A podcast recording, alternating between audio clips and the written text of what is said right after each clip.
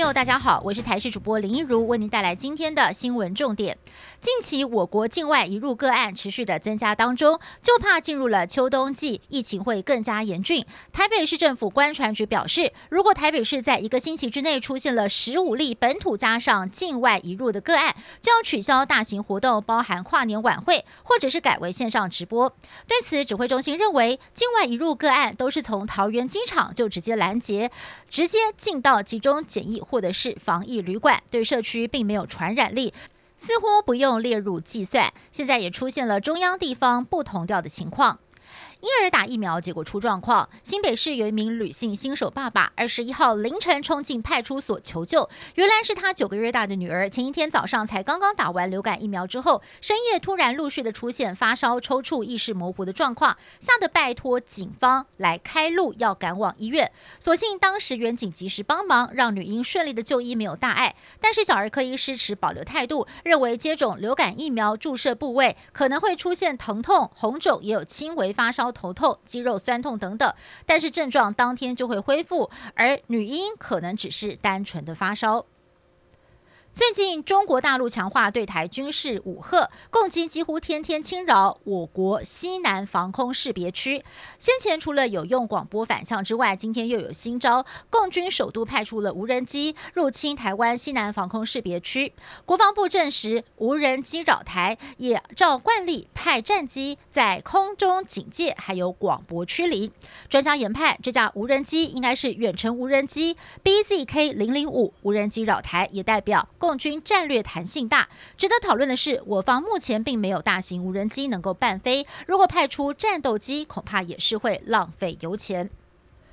美国总统大选倒数计时，民调上暂时领先的民主党候选人拜登，二十二号以“为我们家庭更繁荣的未来”为主题，投书台湾媒体在美国深受华人信任的《世界日报》，而当中批评川普放任仇恨言行。导致亚裔在新冠疫情肆虐美国的时候遭到了歧视，更特别赞许台湾是位居领先地位的民主经济科技重镇，也是有效控制疫情的典范，将强化与台湾的关系。有人在美国许多的华人觉得川普比较反共，决定要支持川普。学者分析，拜登此举就是希望能够拉拢台湾，抢攻华裔族群的选票。